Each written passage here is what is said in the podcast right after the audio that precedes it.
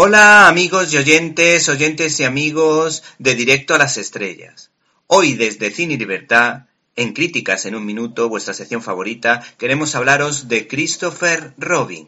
La compañía Disney continúa su campaña de transformación de películas de dibujos animados en historias con personajes de carne y hueso, como ya hizo con la maravillosa Cenicienta de Kenneth Branagh, con la inolvidable El libro de la selva y recientemente con la exitosa La Bella y la Bestia. Pues bien, en esta ocasión le toca el turno a la tierna Winnie the Pooh y sus amigos, que son los secundarios de lujo de Christopher Robin.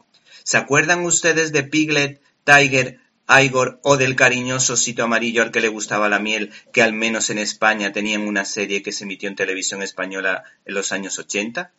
Como dato curioso, esta obra se basa en los cuentos de. A. Milne, experto en novela policíaca que descubrió su auténtica vocación en la literatura infantil porque era lo que más le gustaba en la vida. Por esa razón creó al personaje de Winnie the Pooh apoyado en el genial ilustrador E. H. Shepard.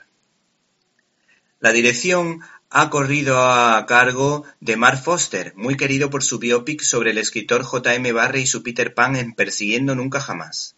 El trabajo del realizador va en la línea de la versión adulta que se hizo del autor de Peter Pan, con guiños a Mary Poppins y a Hook. El protagonismo total de una historia que defiende el valor de la amistad se lo lleva el actor Iwan McGregor.